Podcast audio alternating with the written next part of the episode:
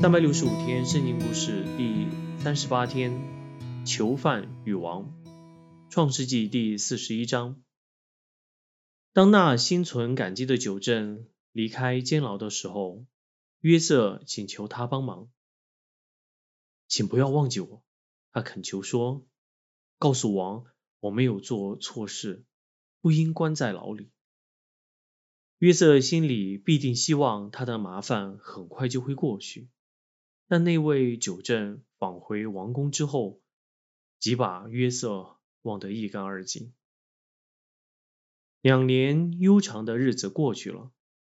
一天晚上，埃及的王做了个梦，他没有一位智士可以给他解梦。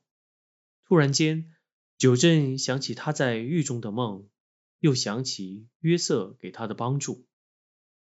哎，嗯，我错了。他对王说：“直到这一刻，我才想起那个在牢中为我解梦的年轻人。他告诉我将恢复原职。他说的一点也没错。我想约瑟也可以替王解梦。”于是王下令从狱中招约瑟到宫中去。这消息传来，约瑟感到非常诧异。他急忙梳洗干净，穿上整齐的衣服。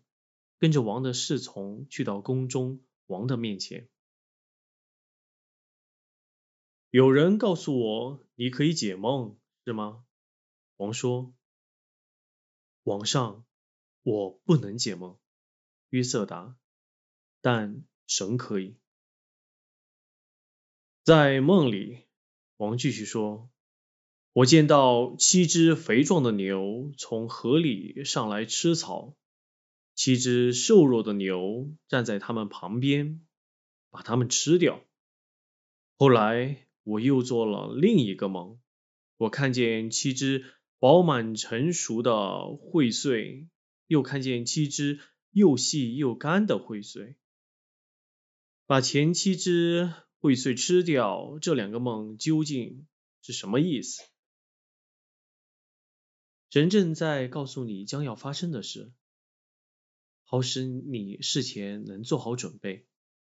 约瑟解释，两个梦的意思都是一样。这里将会有七年的丰收，个人都会充足，但跟着又会有七年荒年。那时，先前七年的丰富收成都会被用尽。这就是梦的意思了。